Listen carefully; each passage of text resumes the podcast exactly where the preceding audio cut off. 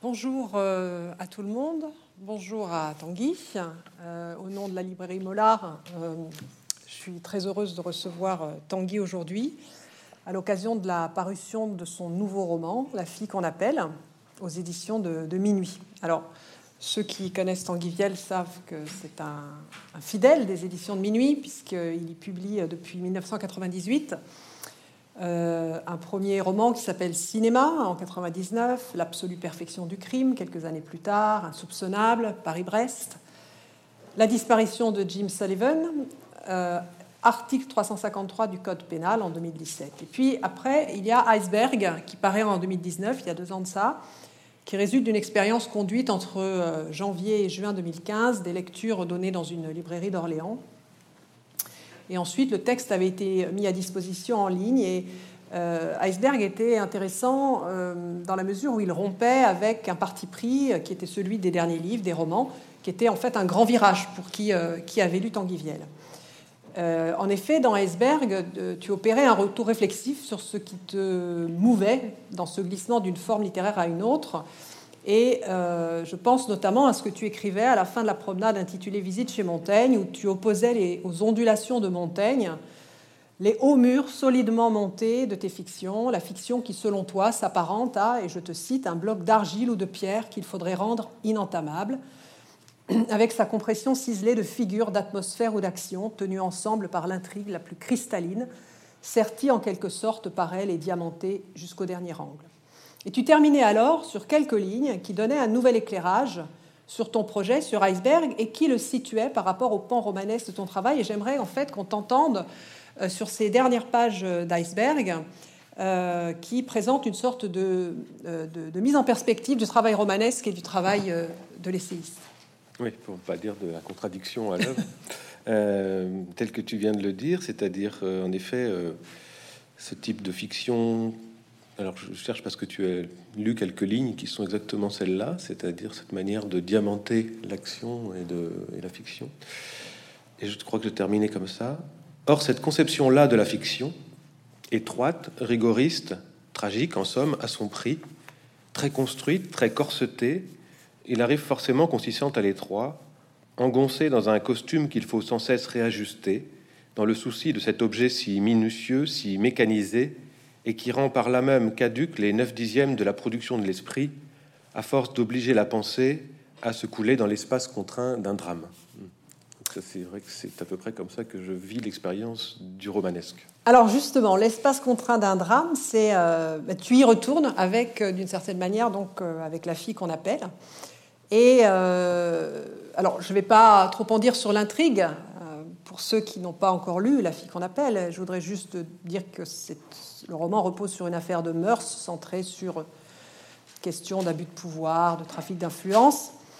Euh, euh, et, et, finalement, je me pose la question pourquoi ce sujet qui résonne avec une certaine actualité euh, et pourquoi ce sujet dans le cadre de ce retour au roman à la fiction?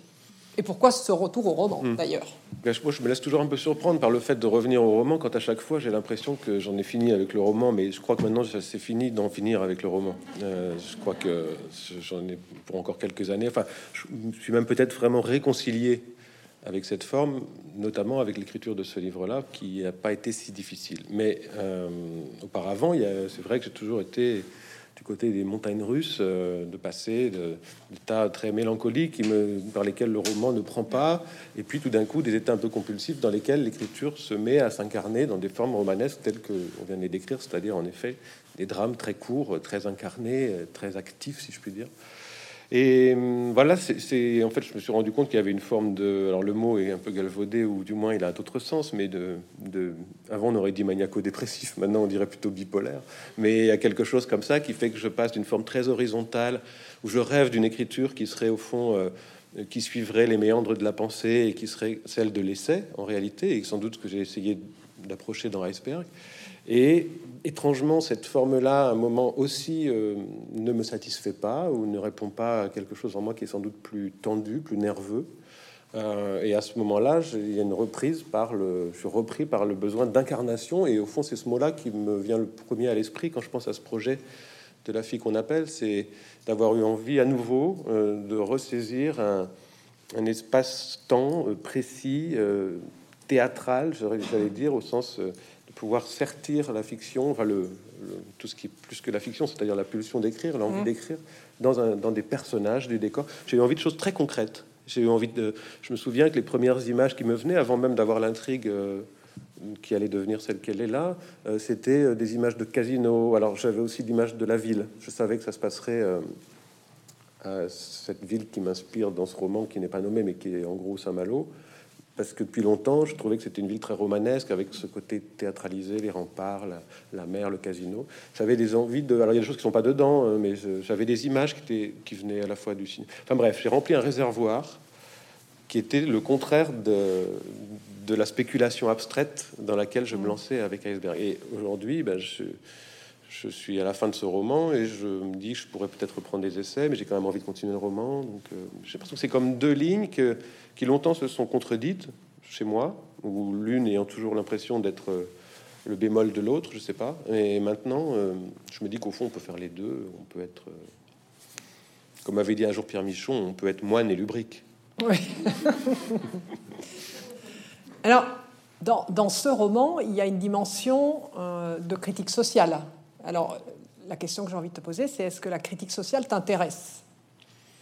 Mais, bah, Ou est-ce que c'est un prétexte? Oui, non, il va falloir que qu'un jour j'en assume. Bah, sans doute que je suis quand même porté intérieurement. C'est-à-dire que ce livre est aussi né de, formes d'indignation. Euh, il est né de, la lecture de, journaux. Il est né de l'actualité. Il est né de l'ère du temps. Donc, il est né de ma présence dans cette ère du temps et de cette d'un agacement, enfin plein de choses comme ça donc d'une position qu'il faut bien appeler euh, politique à certains égards. Enfin, le mot est toujours trop fort ou un peu héroïsant, mais en tout cas, ça veut dire que je peux pas non plus euh, m'exonérer complètement de, ce fait-là. C'est-à-dire que oui, c'est un livre qui, traite un sujet social et qui le traite de manière critique. Donc, il faut bien savoir. Après, c'est vrai que je suis embêté avec ça dans la mesure où c'est pas le seul euh, à la fois c'est la chose qui met qui dès qu'on dit ce mot-là, on a l'impression qu'on n'a plus trop le droit de, dire mais en fait ce qui m'intéresse c'est quand même aussi euh, l'écriture, aussi de fabriquer des jolies scènes. Mm. Il y a une sorte d'inféodation par l'urgence sociale ou par la par le caractère sérieux du politique qui fait que quand on a dit ça, on peut pas dire c'est difficile quoi de dire mais en fait il faudrait aussi faire de la littérature mm. au sens faire juste un roman, euh, mm. euh, faire créer des émotions esthétiques, faire, faire trembler un lecteur, etc c'est comme si à ce moment-là, on était cynique à l'égard du politique. Et en fait, il faut quand même que les deux se tiennent. Donc c'est là où je peux pas, moi, ça me gêne pas du tout qu'un lecteur fasse une lecture sociale de ce livre, mais je peux pas, moi, dire comme ça, j'écris des romans purement sociaux. Mmh. Ça, c'est ça, c'est plutôt le, le discours que je tiens dessus qui me, met un peu à distance. Quoi. Mais, mais, bien sûr, dans un roman comme celui-là, comment je pourrais ne pas dire ça Même, même dans le précédent. Euh, c'est l'histoire de, de, promoteurs immobiliers, de, je veux dire, c'est des, éléments triviaux, des éléments qui appartiennent à, la chronique des jours, donc, donc à la société quand même. Mm. Mm. Et alors, dans ce roman, euh, il m'a semblé que justement, parce que tu évoquais ton dernier roman, article 353 du Code pénal, il m'a semblé que euh, la fille qu'on appelle se situait dans, dans le sillage d'article 353 du Code pénal. Euh, puisqu'il met en scène, toujours sans en dire trop, euh, des luttes de pouvoir qui, euh, qui font apparaître la violence individuelle comme une sorte d'ultime recours, en tout cas chez, chez, au moins un personnage, pour faire valoir la justice face à des puissants corrompus, pour le dire vite. Et ce qui m'a frappé, c'est que dans ton livre, on a en présence deux personnages, euh, un père et une fille, qui, vont opter pour deux stratégies de confrontation à l'injustice, à la violence. Euh, le personnage de Laura, qui, est un personnage qui va chercher réparation en s'adressant aux forces de police, et le personnage de son père, qui va opter pour une solution qui, consiste plus à se faire justice ou à faire justice, euh, à rendre la justice au nom de sa fille, mais par lui-même. Alors je me demandais si c'était euh, délibéré, cette, espèce de division euh, entre deux personnages qui incarnent chacun à leur manière, de manière de concevoir euh, la réponse à la justice, la réparation. Non, je n'ai pas pensé, même si j'ai beaucoup pensé le livre selon les, deux lignes parallèles de construction des deux personnages et des deux psychologies. J'ai même le livre n'est né que du fait d'avoir réussi à nouer ces deux euh, psychologie qui au départ étaient deux projets différents pour tout dire. Mm. Un projet lié à la boxe d'un côté et le projet de cette jeune femme abusée de l'autre. Mm. Et c'est le nouage des deux qui m'a permis de sentir que je tenais vraiment un roman et que mm. quelque chose de, de, tragique pouvait se nouer entre ces personnages. Donc j'ai pas, mais donc sans doute que implicitement tout ça a infusé, c'est-à-dire dans leur façon de, de produire deux, deux états de, de, fait par rapport à la violence en question, etc. Mm. Euh, après, c'est pas, voilà, j'ai l'impression plutôt que c'est là aussi il y a un point commun sans doute avec le roman précédent, c'est comme si c'était, il y avait plusieurs couches, c'est-à-dire qu'il il faut, il y a le, premier passage à, dire passage à l'acte, passage à la, à la réparation, c'est la plainte de police mais en fait, ça ne suffit pas. Donc, en fait, c'est plutôt l'accumulation. C'est comme si, en fait, ça c'était une fusée à deux étages, quoi. Mm. Et que euh, je choisis toujours euh, d'avoir ce système de dramatisation parce que dès lors que si j'avais trois personnages, il y aurait trois étages, en fait. Je sais pas jusqu'où ça irait. La lutte armée. euh, mais la révolution. Il y a quelque chose qui se dénude euh, dans tous les sens du terme, puisqu'en plus c'est un boxeur, à mesure que, que, le livre avance dans la façon de de, s'émanciper ou de se libérer. C'est-à-dire qu'au départ, il y a encore une foi dans la justice ou dans la police, etc., dans le personnage de Laura. Quant au personnage du père, qui est un peu plus hors sol, qui est presque à la limite de la. Enfin, moi, j'ai l'impression de travailler au bord de, personnages un peu fous, euh, en tout cas qui il perd un peu ses repères. Il, dans la dernière partie, il est un peu aussi comme une espèce de de, il est presque comme s'il était sous drogue en quelque sorte, et mm. il avance comme ça, il ne lui reste plus que son corps, c'est-à-dire qu'il a mm. tout sauf une conscience, mm. tout sauf euh, une, surtout une conscience de l'ordre social qui l'entoure. Donc à ce jeu-là, euh, d'un coup, c'est cette idée qu'il il reste plus que son propre corps comme arme fatale contre, euh, contre la puissance, contre le pouvoir, contre. Donc c'est cette idée qu'à la fin, il, ce serait la dernière. Mais je, je me souviens d'une chose que j'avais lu dans un article de un texte de Gilles Deleuze dans les années 80, euh, à l'époque où il avait pris euh, fait et cause pour la Palestine et où il justifiait euh, le terrorisme palestinien en disant quand on quand on n'a plus aucun autre moyen, il ne reste que son propre corps comme arme, c'est-à-dire l'idée de se faire exploser. Mmh, mmh. Alors aujourd'hui, c'est une phrase qui passe plus, surtout mmh en France en 2021. Mais dans la, si on le tient juste de manière théorique, il y a quelque chose comme ça chez l'opprimé. De, Il ne reste plus que son corps.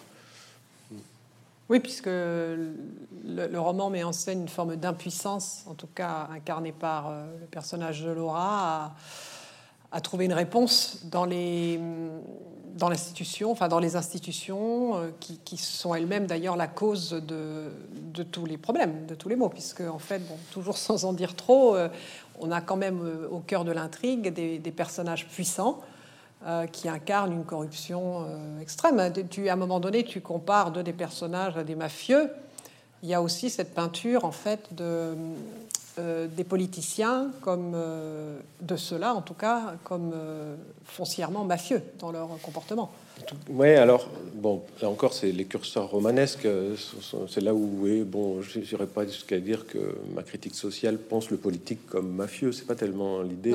C'est par contre, l'idée, surtout encore pour le roman, mais qu'une toile d'araignée s'installe, enfin d'ailleurs c'est une métaphore que je me permets d'utiliser dans le livre aussi, mais et qui tisse quelque chose dans laquelle sont pris des individus qui eux n'ont pas voix au chapitre dans cette affaire-là, dans ce tissage de, de liens et de, de, complicité à tous les niveaux, en effet. Et c'est vrai que ça peut toucher le niveau, ben, en l'occurrence, de la, petite mairie de province euh, avec son directeur de casino, ses liens d'argent et, de, et ses.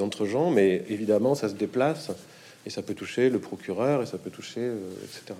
Donc c'est plutôt cette idée-là que il y a des personnages qui sont pris dans une nasse et que cette nasse, il n'y a pas 50 manières de la faire, de la, d'en défaire les, les mailles. Alors, tout à l'heure, tu évoquais euh, Saint-Malo, et effectivement, euh, le roman en fait signe aussi un retour au, cadre breton, à la Bretagne. Euh, d'ailleurs, dans un, dans un dossier qui t'est consacré, j'en profite pour, le, pour en faire la, promotion, parce qu'il est très intéressant, le dernier numéro d'Europe qui porte sur Alexandre Vialat, mais aussi Tanguy Viel. Euh, dans, dans, ce, dans ce dossier qui t'est consacré, il y a une, une critique parle de la matière bretonne dans tes romans. Elle pose la question du. Elle dit que cette matière bretonne pose la question du réalisme dans le roman contemporain, mais aussi, ce que je trouve très juste euh, par rapport à ce que tu en fais, elle dit que l'environnement est chez toi un acteur à part entière du récit, dans tes romans bretons. Au point de voir dans article 353 du Code pénal une fable écologique. Alors, la, la fille qu'on appelle n'est pas une fable écologique, mais il y a bien toujours dans ce roman un imaginaire géographique qui est commun au personnage de Paris-Brest, qui est commun au personnage d'article 353 du Code pénal. Et, et, par exemple, j'ai été frappée par l'imaginaire de la vague, qui revient, que j'ai trouvé intéressant parce qu'en plus, il est associé à la fois au personnage de Laura et au personnage de son père. Euh, je citerai juste euh, deux, deux, exemples. Laura, à un moment donné, se sent poussée dans le dos par ce que tu décris comme une vague plus haute que les autres, une vague d'où n'aurait plus surgi cette fois aucune naïade ricanante, mais plutôt Némésis en personne. Donc là, l'imaginaire mythologique se greffe aussi sur l'imaginaire géographique. Et puis Max, de son côté, à un autre moment dans le roman, songe, il est sur une civière, songe à une chaloupe dans la grosse mer ballottée au rythme aléatoire des ambulanciers, et il perçoit que l'heure est venue de glisser aveuglément dans la vague et de se laisser faire par elle.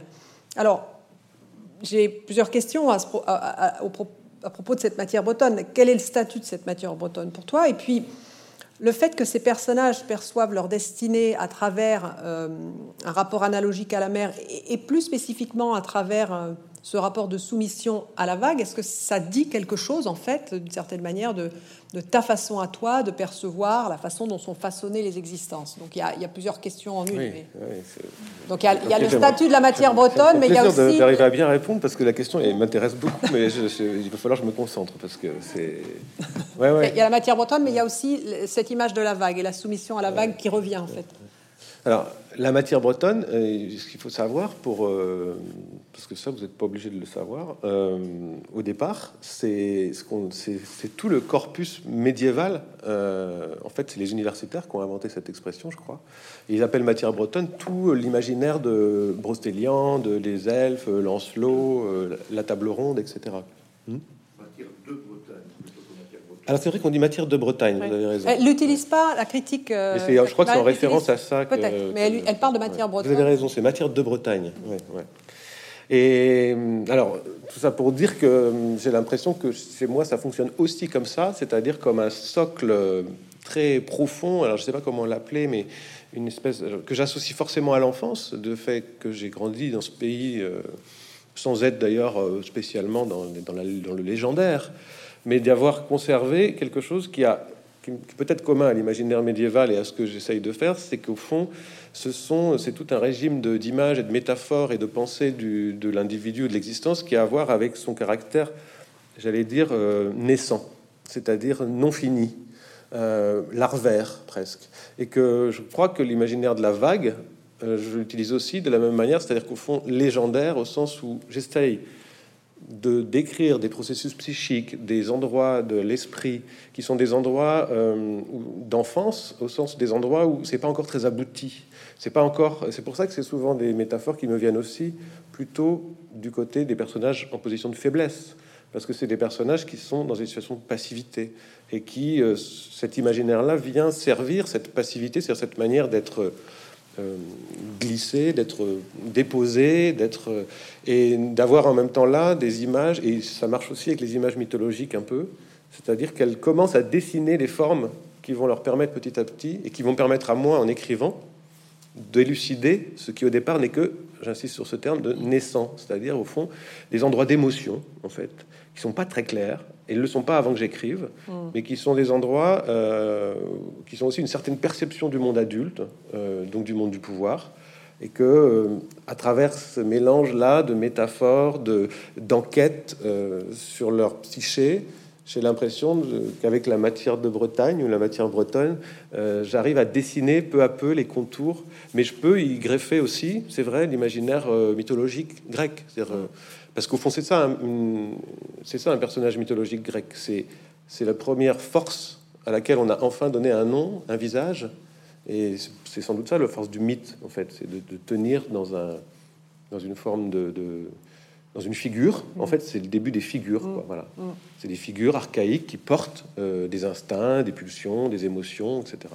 Bon, bah ça, mettons que euh, moi, malheureusement, j'écris pas en moins 500 avant Jésus-Christ, donc je peux pas refaire l'Odyssée d'Homère, mais j'ai le droit d'avoir moi aussi mon endroit de nouvelle naissance de, de mm. sa part de la Bretagne. Mm, mm. ce qui est effectivement frappant, c'est la, la, la, similitude d'utilisation, euh, d'instrumentalisation de, de, cette métaphore de la vague. Dans les deux cas, ces deux personnages qui sont centraux et qui sont intimement liés en plus. Cette, cette, euh, cette manière de, de, percevoir le destin comme forcément quelque chose qui nous dépasse et qui nous pousse. Enfin, Ça va aussi là-dedans, oui, c'est sûr. C'est-à-dire le sentiment. Enfin, je pense que tout ce qui traverse le livre, euh, enfin, qui traverse mon sentiment général d'existence, d'ailleurs, c'est qu'on n'est pas ce qui relève de la raison, de la conscience, ou n'est quand même pas grand-chose dans ce qui nous meut, ce qui nous déplace. Mm. Euh, que ce soit pas forcément les autres, hein, c'est-à-dire c'est pas forcément seulement le pouvoir qui nous ballotte, mais soi-même, on se ballotte tout seul mm. dans des espaces, des endroits où, sur lesquels on n'a pas beaucoup de prise. Enfin, mm. donc c'est aussi ça que, évidemment, pour le coup, l'imaginaire plus simplement euh, marin en général, dans sa liquidité et dans son caractère aussi euh, éventuellement tempétueux, euh, permet de remettre en scène, de, rejouer. Quoi. Ce, qui, ce qui, du reste, en fait, euh, répond aussi à la, manière de caractériser le personnage de Laura, qui est un personnage qui, dont, dont on a le sentiment au fil du roman qu'elle ne contrôle pas grand-chose, puisqu'elle n'arrête rien et qu'elle ne cesse de le dire et, en même temps, et, je crois qu'elle est quand même, et c'est ça son paradoxe, c'est qu'elle est intelligente et lucide sur, sur, ce qui lui arrive, ou en tout cas elle l'est au moins au moment où elle dépose devant les policiers, mm. mais elle est euh, sans doute dans les gestes, dans les actes, dans les moments même, ce qui, ce qui ne produit rien en elle justement, c'est-à-dire sa lucidité ne fait rien. C'est comme si vous étiez justement au milieu d'une grande vague, vous dites ah bah tiens je suis au milieu d'une grande vague, mais votre mm. intelligence elle vous sert à rien, vous êtes mm. toujours au milieu d'une grande vague. Alors, euh, tu parlais tout à l'heure de, la figure du, boxeur, et, de fait, euh, dans, tes, euh, dans tes procédés stylistiques récurrents, caractéristiques, il y a les analogies. on vient d'en voir une avec la vague. c'est une, une, je dirais que c'est une modalité majeure de, ton écriture. Et d'ailleurs, au passage, Iceberg, si je me souviens bien, s'ouvrait sur une métaphore maritime aussi. Hein. Et alors, indépendamment de la vague des, métaphores maritimes, j'ai été frappée donc par cette figure du boxeur qui est centrale dans ce nouveau roman et qui fait écho, peut-être ou pas, euh, je ne sais pas si c'est délibéré ou non, à une analogie euh, qui met en place aussi une figure de, boxeur qu'on trouve dans Iceberg, rapportée à l'expérience esthétique. Alors, euh, je ne sais pas si tu veux, c'est page 87 dans Iceberg. Ah oui, c'est oui. Alors il faut dire que c'est oui, bah, c'est pas faux, il y, a à voir. Ouais, Je vais le lire le passage, ça va être plus clair, plus clair pour vous. Euh, oui, c'est-à-dire ça venait d'une déjà d'une phrase de Borges qui dit euh, l'imminence d'une révélation qui ne se produit pas est peut-être le fait esthétique. Euh, une phrase peut-être un peu abstraite sortie de son contexte, mais enfin, dans l'idée générale, ce serait qu'il y a une sorte de toujours il y a une tension, un suspense de quelque chose qui doit advenir, un secret qu'on doit démêler, une énigme qu'on doit résoudre, et qui est dans, cet espace-là, cette antichambre-là, que au fond est le vrai, la vraie beauté, enfin, et non dans la résolution justement. Donc, je m'étais permis de commenter cette phrase en écrivant ce serait comme un boxeur à l'entraînement accomplissant cette longue courbe initiatique dont l'horizon serait, en dernière station rêvée, l'apparition à la lumière du ring, mais à qui il importe de reculer infiniment l'heure de la dernière scène, piétinant dans le couloir qui précède le combat. Nous, spectateurs de films de boxe, nous savons cela, qu'il ne peut rien arriver au héros avant cette dernière scène, parce qu'il n'est pas encore vraiment dans l'arène. Il tergiverse, il procrastine, il doute et s'entraîne sans relâche, et nous savons que c'est là son véritable déploiement, hors de la grande scène lumineuse filmée au ralenti, essayant encore de retarder comme elle peut la trop pure lumière du dénouement. Oui, c'était. Euh, c'est exactement de là que ce qui est parti. alors pas, en écrivant ça, hein, c'est revenu euh, un an, deux ans plus tard. Euh, la figure du boxeur et l'idée de faire un roman sur la boxe est, est née profondément de cette histoire très métaphorique de ce qu'était l'écriture pour moi. C'est-à-dire justement un espace euh, dans lequel je pouvais rêver qu'il y ait un moment euh, de pure incarnation euh, qui était un peu l'horizon du livre et qui pour moi est le roman. C'est-à-dire, mm. puisqu'on est parti au départ sur l'opposition entre les essais et le roman dans, mon travail, puisque les essais sont cet endroit un peu flottant, il y a des moments où malgré cet espace finalement assez agréable de la certaine jouissance mélancolique dans l'essai, il y a quand même ce moment où tout ça doit venir se dire quelque part, et les figures du boxeur est né de ça, ce besoin d'incarnation et de quand même au fond presque de contredire la phrase de Borges pour dire pour dire non, il me faut quand même un ring, il faut quand même un moment qui est une vraie scène, parce que je peux pas tenir que dans la procrastination ou dans la dans le, dans le sas qui précède. Et le roman, pour moi, c'est ça. C'est pour ça, sans doute, que j'écris des romans courts et que je les écris vite, parce qu'ils sont, à l'échelle de mon travail d'écriture, des moments de condensation, de compression, qui viennent conclure ou rejouer ce qui, tout avant, ce qui avant a fait que tourbillonner pendant des mois et des mois. C'est comme ça qu'est née cette figure de boxeur, en me disant, mais je, je vais, pour cette fois, je vais pas juste me dire que ce serait comme un boxeur, je vais mettre un boxeur, parce qu'il avait un corps, il avait besoin d'un corps, j'avais besoin de j'avais besoin de muscles, j'avais besoin de virilité, je ne sais pas, euh, pour euh, reprendre les rênes sur mon propre esprit, en mm. quelque sorte. Mm. Et puis est venu euh, immédiatement se greffer tout l'imaginaire qui me plaît beaucoup, très américain pour le coup, très cinématographique, que la figure du boxeur a généré aussi vite. Donc j'ai regardé des films sur la boxe. Enfin, j'avais demandé est-ce que tu regardes des films sur la ah oui, je me suis beaucoup aidé pour là aussi. Il faut nourrir la bête un peu, il faut se repeupler parce que sinon ça reste du fantasme. Mais il faut donner des. Donc euh, j'ai regardé un peu tout ce qu'il pouvait y avoir sur la question. Euh, et puis ben, petit à petit tout ça a, mariné et, a donné cette idée de faire ce parcours de boxeur, mais qui tout seul ne, encore une fois, ne suffisait pas à faire le roman. Mmh. Sans doute parce que je l'avais un peu enferré dans le justement dans cet imaginaire cinématographique et je sentais que bon, je faisais un exercice quoi. Il y avait quelque chose qui prenait pas complètement. Hmm. C'est seulement avec l'histoire de Laura que quelque chose d'autre est advenu, quelque chose de beaucoup plus brûlant, plus actuel, plus hmm. dangereux pour moi parce que justement pour revenir sur ce qu'on disait sur la critique sociale, le caractère euh, plus la, porosité avec le réel, euh, hmm. j'étais le premier surpris de pouvoir être convoqué comme ça par un sujet comme celui-là et de pouvoir le, le tenir parce que j'avais de l'autre côté le pan cinéma et le pan cinéma et le pan euh, fait divers, si je puis dire. Les deux, euh, en se superposant, euh, ont permis l'écriture. En mm. fait, j'aurais pas tenu peut-être dans tout l'un ou dans tout l'autre. Mm. Mm. Alors j'aimerais creuser justement cette, cette, question des, des analogies à partir de, de, la métaphore, parce que ce qui m'a frappé dans, dans, ce livre, donc comme je l'ai dit, c'est L'analogie, c'est une de tes marques de fabrique et, euh, la métaphore euh, en fait partie, bien sûr, une des figures de l'analogie. Mais il m'a semblé que ce roman en particulier se caractérisait par une, sorte de saturation métaphorique. Et je voudrais que tu nous lises un, passage qui se trouve euh, page 56-57, qui est une longue métaphore filée autour de la représentation d'un personnage qui s'appelle Hélène. Et euh, ce passage est intéressant parce qu'il y a un glissement euh, qui, pour moi, en fait, témoigne d'une espèce d'excès, de saturation, en fait. Mhm. Alors savoir comment et quel jour elle était entrée dans la vie de Max, cela s'était perdu dans les ombres du temps, mais porté par la nuit comme un pollen dans l'air, elle a fini par tomber dans ses bras sous la lumière d'une boîte de nuit, puisque c'était là le monde exotique que Max avait adopté et son biotope à elle.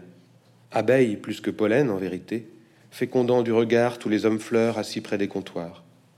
À Max, donc, il arriva d'en être, de ce monde inversé où certaines femmes butinantes se glissent volontiers dans la corolle des hommes et les délestent alors de toutes leurs étamines, à ceci près que les étamines ici ont la forme de billets de 100 euros, que par dizaines ils sortent de leur poche et distribuent sans compter. Elle, guêpe plutôt qu'abeille, qui ne pollinise rien du tout, plutôt dissémine les graines au gré des vers. Hélène, plus acharnée que toutes, ayant fait admettre cette loi tacite et inaliénable que c'était son prix et sa liberté à elle, la plus onéreuse et la plus libre des hôtesses. Et ce que je trouve intéressant, c'est en fait que hum, la, la métaphore est filée, mais en fait elle évolue, elle glisse. Ah oui, oui ça, ça n'arrive pas très très souvent. C'est assez miraculeux quand ça arrive parce que c'est les rares moments où l'écriture est productive, si j'ose dire. C'est-à-dire, elle découvre un, réel qui jusqu'alors était encore, euh, enfin réel, un réel mental, mais qui jusqu'alors est encore un peu. Donc, moi, j'ai une première image, et puis je me rends compte que c'est grâce à la phrase que qu'elle s'éclaircit et que peu à peu elle peut dériver et que je me, enfin, il me semble que cette dérive n'est pas une dérive, euh, une dérive euh, à, des fins d'obtenir plus de vérité, si j'ose mm. dire. Sur, mais alors, qu'est-ce qu'elle est vraiment? Est-ce qu'elle est bon Elle est comme du pollen, d'accord En fait, mais non, elle est une abeille plutôt que le pollen. Ah oui, mais en fait, c'est pas une abeille. En fait, c'est une guêpe. Donc, il y a ces effets de, correction permanente qui sont censés approcher euh, poétiquement, si je puis dire, euh, quand même quelque chose qui a à voir avec la vérité. La vérité euh, intime, atmosphérique et, j'allais dire, psychique de, ces, des relations de ces personnages. Mais de manière plus générale, c'est vrai que moi aussi, je me suis rendu compte que dans ce livre, je poussais vraiment très fort les curseurs de la, de la comparaison et de la métaphore, plus que d'habitude. Dû sans doute à ce narrateur, à la troisième personne, qui tout d'un coup m'a ouvert aussi des, une liberté euh, sémantique, enfin un droit aussi à naviguer dans, dans parce que contrairement au personnage narrateur que j'ai d'habitude, qui est un peu coincé dans ce qui, dans mm. son expérience, et donc aussi sa langue est le fruit de son expérience de personnage. Moi, euh, narrateur, j'ai un peu plus de, donc je peux aller piocher dans différents registres beaucoup plus largement. Donc ça peut être, euh, ça peut être très intellectuel quelquefois, très sensible d'autres fois, mais en gardant quand même la métaphore comme outil privilégié, parce que ça me semble être euh, l'enjeu de la littérature au sens, euh, pas seulement pour faire joli, mais parce qu'encore une fois, c'est le moyen d'atteindre des zones du sensible que le concept n'atteint pas, ou en tout cas euh, difficilement. Quoi. Donc je voyais bien que dans ce livre, il y avait ça, et peut-être aussi que cette saturation était aussi un moyen peut-être de me protéger, au risque du maniérisme, hein, mais de là aussi de sortir du fait divers, mm. c'est-à-dire de, quitter la chronique. Ouais, ouais. Et donc j'avais sans doute besoin de ça aussi, mm. de un peu barder le texte mm. euh, pour lui donner, euh, enfin le faire sortir un petit peu de cette cette boue, cette fange du, quotidien là, de ces histoires un peu sordides et dans lesquelles quand on met les, les mains dedans, on a quand même l'impression de se salir un peu, quoi, de salir aussi un peu la littérature, de la de la descendre dans des espaces. Euh, mm. Enfin, c'est comme ça qu'en tout cas, moi, j'ai besoin de me percevoir écrivant. Après, sur ce passage-là spécifiquement, j'ai l'impression aussi que le fait que euh, qu'il y ait ce glissement métaphorique que tu signales d'une certaine manière, euh, ou que, que, le narrateur signale, en tout cas, euh, c'est aussi une manière de montrer les coutures du livre, enfin, de, de, de signaler le livre en train de se faire, la littérature en train de se faire ce qui, euh, ce qui m'amène euh, aussi à la, dimension euh, réflexive en fait du livre, à, sa dimension métatextuelle en fait. Il y, a, une sorte de réflexivité qu'on trouve au début du chapitre 6, mais ailleurs, bon, on peut en prendre un exemple sur le tout début du chapitre 6 si tu veux, page 52 euh, où euh, le, narrateur va glisser des remarques de nature euh, réflexive, métatextuelle. Donc c'est quand même un narrateur qui est un narrateur cultivé, un narrateur. Ben, c'est pas parce qu'en fait il change tout le temps, il est assez polymorphe ce, narrateur. Mais en l'occurrence, il dit, mais je pensais à ça que tu fais référence. Dans toutes les histoires, il y a cela, un passé minéral qui sert de socle à tous, du genre qui dans les livres se rédige au plus que parfait, paysage de ruines qu'on trouve en arrière-plan sur certains vieux tableaux. Ouais. Alors, c'est vrai. C'est vrai que là, il est un peu intelligent. Mais euh, quelquefois, il est. C'est-à-dire que je crois que c'était. C'est bizarre parce que j'ai toujours eu le sentiment, comme quoi, c'est quoi un narrateur? C'est très étrange parce que, enfin, on peut décider hein, que c'est une figure euh, très stable, etc. Mais en fait, euh, moi, ça fonctionne musicalement mais la musicalité, c'est pas seulement, euh, c'est pas seulement des alexandrins ou faire des jolies phrases, c'est, une certaine manière de, de changer d'humeur. Et, de, changer d'humeur, c'est changer de registre et c'est changer de regard, en fait. Et hum, ça veut dire que pour ce narrateur, à la fois, par moment, j'ai l'impression qu'il est comme une sorte de, presque comme une, sorte de présence invisible, fantomatique dans les scènes et qui approche les, les corps des, des personnages. quelquefois, il est presque à l'intérieur de ces personnages. C'est pour ça qu'il y a beaucoup de discours indirects, je pense, dans le livre. Euh, et puis par endroits, en effet, il a un regard plus architectural sur l'ensemble du livre ou sur l'idée même d'écrire. Et mais je, ne l'ai jamais fait. Enfin, c'est vraiment une, forme qui n'en a pas en fait. C'est pour ça qu'il est à la troisième personne, mais c'est aussi pour ça que par moment j'avais besoin d'un jeu. Parce que quelquefois il dit jeu parce que il se présente euh, et puis il se retire et puis il se je sais pas comment, comment on appelle ça, ce truc qui change tout le temps, ectoplasmique un peu. Mmh. et donc, il, voilà, c'est ce qui est très étrange, c'est d'avoir. J'espère que c'est quelque chose qui peut être partagé pour le lecteur, mais qu'il ne me semble pas qu'il y ait de fausses notes quant au narrateur. C'est-à-dire qu'on se dit pas, euh, bah, c'est bizarre qu'il dise ça, alors que normalement il est ça, mais, mmh. mais peut-être qu'on se le dit. Mais en tout cas, moi, j'ai un sentiment très fort d'homogénéité mmh. et qui tient encore une fois, quelque chose d'autre que la question simplement de ça. Ça tient à la, je sais pas, c'est ouais, c'est comme une musique, mais c'est aussi une caméra qui glisse. Euh, il y a quelque chose qui a avec le mouvement, le rythme et, et, la focale. On peut changer de focale. Donc, mais c'est un drôle de narrateur. Ouais. Alors, c'est pas mon livre le plus euh, réflexif pour autant. Non. Je pense qu'il est quand même euh, très modeste ou discret, ce mmh, mmh. narrateur, quant à, questions. Mais c'est vrai que forcément, moi, je ne peux pas. Enfin, ce qui est un des grands moteurs de, de l'écriture, et là, tu fais un lien, je pense, assez juste quand tu disais qu'au fond, les métaphores elles-mêmes faisaient partie déjà de la réflexivité, c'est-à-dire, au fond, je vois bien que c'est parce que je suis toujours en train de me demander comment écrire la chose que je pousse loin euh, certaines euh, enquêtes euh, métaphoriques, en mm. fait, en quelque sorte. Mm. Parce que parce que c'est toujours le truc, c'est ça la réflexivité, c'est pas faire le malin en disant je suis en train d'écrire un livre, c'est dire mm. mais au fait comment est-ce que je peux faire pour écrire ça et intégrer dans l'écriture cette inquiétude là. Et ça prend quelquefois des figures de la métaphore et quelquefois ça prend le, plus bah, une attaque de chapitre comme celui-là qui est plus une manière de se dire. Enfin, moi, c'est très simple. Ce chapitre-là, c'est je me dis, bon, il faut que je fasse un flashback. Euh, ça m'emmerde, j'aime pas les flashbacks parce que ça casse la dynamique du livre, euh, etc. En même temps, là, je suis coincé, il faut que je fasse. J'arriverai pas à mettre, à glisser toutes ces informations au fil de l'intrigue, euh, l'air de rien. Mm. Donc, il va falloir faire un chapitre flashback. Mm, mm. Bon, je recule, je recule, je recule. Et pour arriver à le faire, ben, tout ce que je trouve, la parade, c'est d'écrire la phrase que je viens de dire. C'est-à-dire, euh, bon, bah, dans tous les livres, il y a ça. C'est ma manière à moi de réussir à rentrer dans mon chapitre. Et en effet, c'est presque par, euh, par, par, culpabilité, par gêne, que je finis par réfléchir sur le livre et à, me dire, bon, bah, partageons ça avec le lecteur, cet endroit-là, quoi, cette, euh, ce ratage. En quelque sorte. Oui, puis c'est aussi finalement une manière d'attirer l'attention sur des passages obligés, sur si possible, rendre le lecteur complice de, de, la difficulté qu'il y a aussi à construire un livre sans. Alors, on peut après, on peut toujours s'enorgueillir de dire que ça s'appelle la distanciation et que, mm. et que c'est aussi une manière de rendre le lecteur intelligent. Mais en premier lieu, c'est surtout une manière de se le mettre dans la poche, mm. je pense. Mm. Ouais, ouais. Alors, ce narrateur, d'ailleurs, il est. Euh, à un moment donné, il attire notre attention sur, euh, sur les échanges assez opaques, euh, sur les, ellipses euh, qu'on trouve dans une conversation entre le Bars et Bélec, deux des, protagonistes du, roman, puisqu'on les voit parler à mots couverts, se comprendre sans finir leurs phrases. Et, du coup, je, trouvais ça intéressant parce qu'ils sont, ils sont très, ils contrastent avec ce qui caractérise la langue du narrateur, qui est elle toujours soucieuse de précision. Hein.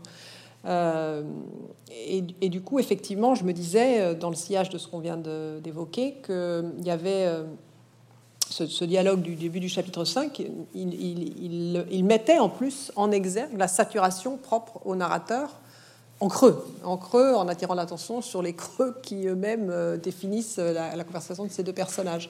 Donc il y a aussi ce jeu de mise en abîme presque Bon, je dirais pas que ces deux personnages sont des personnages de James, euh, on n'en est pas là, euh, parce que parce qu'effectivement, euh, ils disent sans dire, mais, mais le narrateur met en, en évidence aussi, alors, puisque tu parlais d'inquiétude tout à l'heure, et je sais que c'est un sujet qu'on avait abordé ensemble il y a quelques années, l'inquiétude en littérature, le narrateur me paraît aux antipodes d'une sorte de littérature empêchée, qui est quelque chose qui te fascine par ailleurs. Donc, est-ce que là aussi, il n'y a pas une tension euh, entre euh, Iceberg, qui parlait beaucoup de cette littérature empêchée, tout en n'étant pas, euh, en pas l'incarnation, et puis, et puis ce livre-là, qui est, que je trouve justement très, bavard d'une certaine manière, pas dans un sens péjoratif, mais, mais très bavard. Oui, c'est sûr que c'est le, c'est l'envers du truc. Moi, je, je, je, continue à considérer que une certaine, un certain empêchement à dire simplement les choses, d'une certaine manière, à faire mouche, euh, produit de l'écriture. Donc, euh, que ce qui est bavard ou ce qui est florissant ou ce qui est tout d'un coup justement produit des figures poétiques, c'est quand même grâce un petit peu euh, je ne vais pas le dire de manière trop, trop pédante, mais si, quand même, euh, c'est quand même un peu la, négativité à l'œuvre euh, qui fait que, puisque je n'arrive pas à dire, je vais trouver des ruses. Et puisque je vais ruser, ça va s'augmenter. En fait, il y a le moins produit du plus. ça, c'est une manière moins pédante de le dire, peut-être. et, tout aussi vrai, parce que c'est vraiment ça, le, le, phénomène qui se produit. c'est une chose que j'ai toujours admiré chez, par exemple, chez Faulkner ou chez Claude Simon, c'est en permanence sentir que d'essayer d'approcher euh, par des, d'infinies corrections, des, peut-être, des ou plutôt, des, euh, d'approcher une vérité de l'émotion, du sentiment, de la réalité qui nous entoure, et que, encore une fois, c'est justement l'empêchement, ou peut-être pas l'empêchement, mais l'ignorance, euh, ou le fait, de, ou l'incertitude, la fragilité. c'est tout ce champ-là que j'essaie de défendre, mm. notamment dans Iceberg, mm. et qui, certes, quelquefois prend des formes tragiques parce que l'écrivain empêché, c'est celui qui n'écrit pas, mais le bon écrivain est quand même un peu empêché, parce qu'un écrivain qui n'est pas empêché du tout, c'est pas très intéressant. C'est pas de la littérature, disons, en tout cas. Mm. Ben, non. On peut pas le dire autrement. Alors, euh, ce qui m'a intrigué aussi, ce sont les toutes dernières lignes du roman. On va pas les lire parce qu'elles en diraient trop, mais euh, il m'a semblé qu'à la toute fin, euh, tu, tu, attirais à nouveau notre attention sur le processus de fabrication d'œuvres, ou alors, ou plutôt à l'inverse, alors que à intervalles réguliers, sans que ce soit très insistant non plus, c'est pas un motif omniprésent, mais tu attires notre attention sur le fait qu'on a affaire de la littérature, c'est une fiction à la fin, il y a quelques lignes qui semblent nous suggérer que c'est une littérature documentaire. Voilà. Euh, je ne veux pas en dire plus, mais euh, il y a une sorte de référence euh, de, moi, je peux, en dire plus. Hein, manière de mimer les codes, de mimer les codes du film documentaire. Alors, je, ouais, je me suis demandé. C'est-à-dire du film. Du film documentaire. Non, c'est-à-dire qu'en fait, oui, il y a un épilogue qui, raconte le destin des personnages après la fin du, livre. Et c'est vrai que c'est quelque chose qu'on trouve souvent, mm. notamment dans les films, euh, notamment les films de procès, par exemple. Exactement. Euh, où on va dire euh, machin a pris 50 tôles, il a vécu jusqu'à 75 ans, et, donc c'est vrai, et, ça donne. Mais je l'ai fait effectivement tout à fait pour ça, à la fois parce que j'avais le sentiment que le destin de, enfin quelque chose n'était pas clos Simplement au niveau de l'intrigue, parce que c'est vrai que j'avais laissé en suspens toute la question du procès de la plainte de Laura, donc il fallait la résoudre. Mmh. Mais ça, c'est pas tant grave parce que j'aurais, après tout, on pouvait supporter de rester à cet endroit-là, mais j'en avais besoin un peu pour ça, mmh. et un peu parce que tout d'un coup, je me disais, mais ça, j'ai besoin de croire moi-même que cette histoire est vraie, mmh. ce qui est le contraire de ça. J'ai fabriqué une fiction, certes, infusé par des, faits divers euh, réels, mais, mais quand même profondément fictionnels. Et à un moment, quelque chose me faisait dire, mais en fait, je voudrais renouer ce contrat-là, euh, vériste, hmm. presque. Enfin, genre, ceci était une histoire vraie. Euh, mais ça, Moi, j'y ai vu quelque chose de parodique. Mais c'est faux. Fait. Ben, quelque chose de parodique, mais voilà. Pas tant que ça. Ça pourrait. Enfin, je veux dire, en tout cas, ça joue un peu avec ça, mais mais je le prends au sérieux. Ah euh, J'ai eu l'impression d'une moquerie, moi, en fait. Ah Quelque chose qui était euh, de l'ordre de. Bon, alors d'autres euh, vont mettre en avant systématiquement le fait que leur roman s'appuie sur, ou leur film s'appuie sur des hmm. faits réels, etc. Donc je. Alors je sais pas. Bon, ce qui est vrai, c'est que c'est un paradoxe puisque ça joue cette carte-là, alors que le livre est une fiction. Mais pourquoi pas Il y a sûrement, enfin, ce serait sûrement une lecture possible mm. que celle de l'ironie, mais je peux pas te dire que c'est ça qui a mu euh, totalement l'envie de le faire. Mm.